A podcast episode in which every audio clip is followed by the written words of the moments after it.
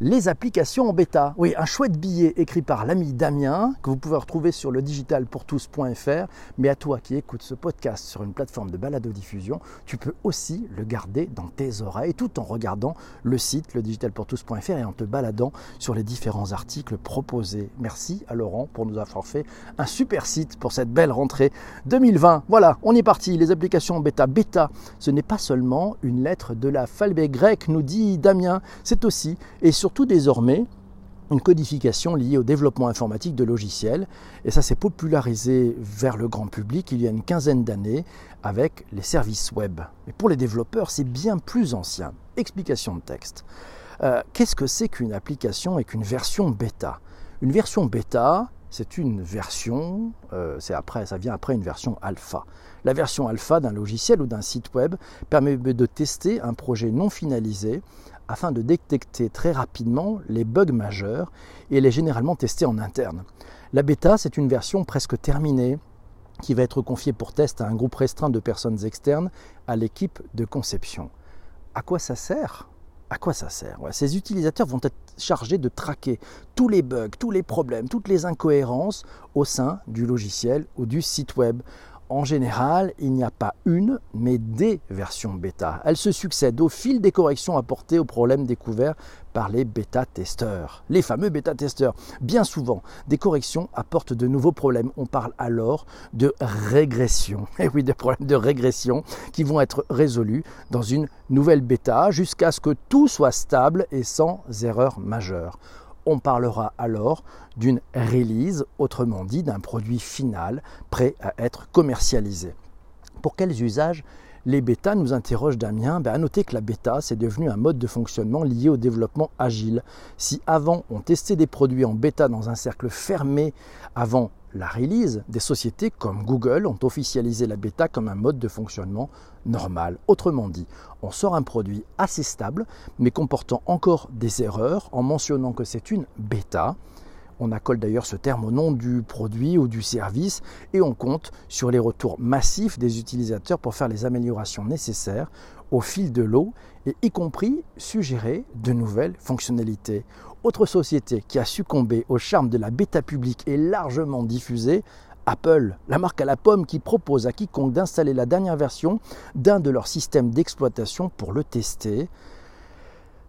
Pour aller plus loin, bah, dans tous les cas, attention à une chose. Hein. Une Viasta, c'est une version qui peut être stable, mais qui comporte des erreurs. Donc si tu n'es pas prêt à cela et que tu désires quelque chose qui marche sans souci, attends donc la version aboutie, attends la release.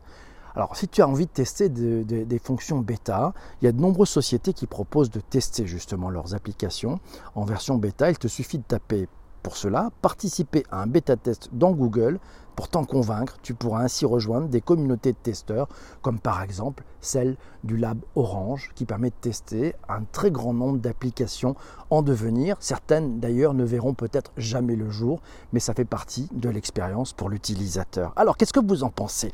Qu'est-ce que vous en pensez, amis de Twitter, de cette version, de ces versions bêta? C'est l'ami Massio qui nous dit alpha, bêta, gamma. Oui, mais personne n'utilise gamma. Le plus souvent, c'est ce qu'on appelle GM pour Golden Master ou la Release Candidate. Ce sont les différentes étapes avant de lâcher le produit fini mais qui sera quand même amélioré au grand public. Sarah nous dit, gros avantage côté développement car les feedbacks utilisateurs sont précieux avant le lancement officiel d'un produit et ça permet aussi de faciliter la mise en marché. Après, il faut accepter les remontées et prioriser les évolutions à apporter sans retarder le go live. Oui, la date de lancement. C'est vrai que c'est important de ne pas rater la date. Isabelle nous signale qu'elle adore tester des applications ou des services en avant-première. Ça permet d'apprendre de nouveaux usages et on participe de manière active au projet. Lionel nous dit j'aime bien lorsque c'est encouragé. Euh, participer à ces bêtas pour partager mon ressenti avec l'éditeur, tenter d'améliorer la formule et l'expérience utilisateur avant le produit final et bien sûr satisfaire mon côté geek aussi. Merci de cette franchise Lionel, c'est vrai, c'est vrai que c'est important. Euh, tiens, Alice, Alice nous dit comme Isabelle et Lionel, j'aime tester, participer et tenter d'aider. J'aime aussi le côté un peu VIP, nous dit Alice. Hein, c'est pas vu, bien vu ça. Mais les bêtas ouvertes sont de plus en plus fréquentes et je me désimplique un peu comme les enquêtes de satisfaction auxquelles je prenais soin de répondre du temps que j'en recevais peu. Ah, intéressant, ça, intéressant, c'est vrai. C'est Sanjay qui nous dit ça génère de l'engagement entre le développeur de l'application et sa communauté d'utilisateurs et c'est une forme de co-construction positive. Bonjour à Zuber qui vient de nous rejoindre. Laura nous dit que c'est plein de marques non logicielles essayent à présent de faire participer les clients et prospects à la conception. C'est vrai que c'est On voit que dans le marketing, eh ben, ce terme-là est aussi repris. C'est tout un vocabulaire, nous signale quatre lettres autour du monde des applications.